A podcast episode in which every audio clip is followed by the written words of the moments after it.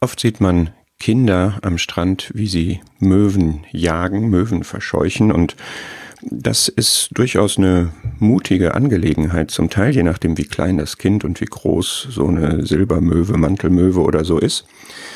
Und es ist eindrucksvoll vor allem, wenn es sich da um so einen ganzen Schwarm handelt, die da in der Sonne sitzen und dann tritt jemand da rein, nähert sich immer weiter an und die einzelne fliegen auf und irgendwann erhebt sich dieser ganze Schwarm. Du hast hunderte möglicherweise von Vögeln, eine ganze Wolke mit weiß-grauen Lichtflecken am Himmel. Das ist irgendwo beeindruckend.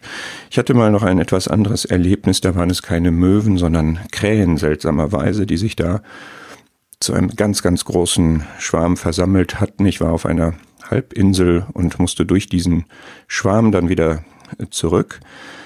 Und das wirkte durchaus bedrohlich. Man hat so Hitchcock im Hinterkopf und in der Schrift sind ja die Vögel auch ein Bild von den bösen Mächten.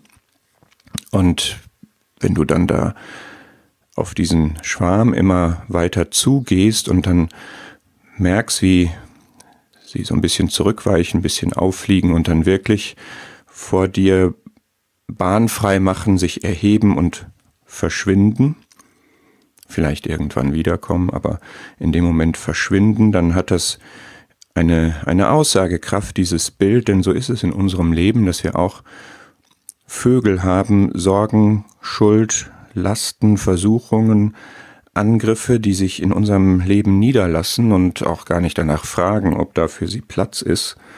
Und das kann der Feind sein, der dahinter steckt, der da in unser Leben hinein wirken möchte, uns Probleme uns angreifen möchte.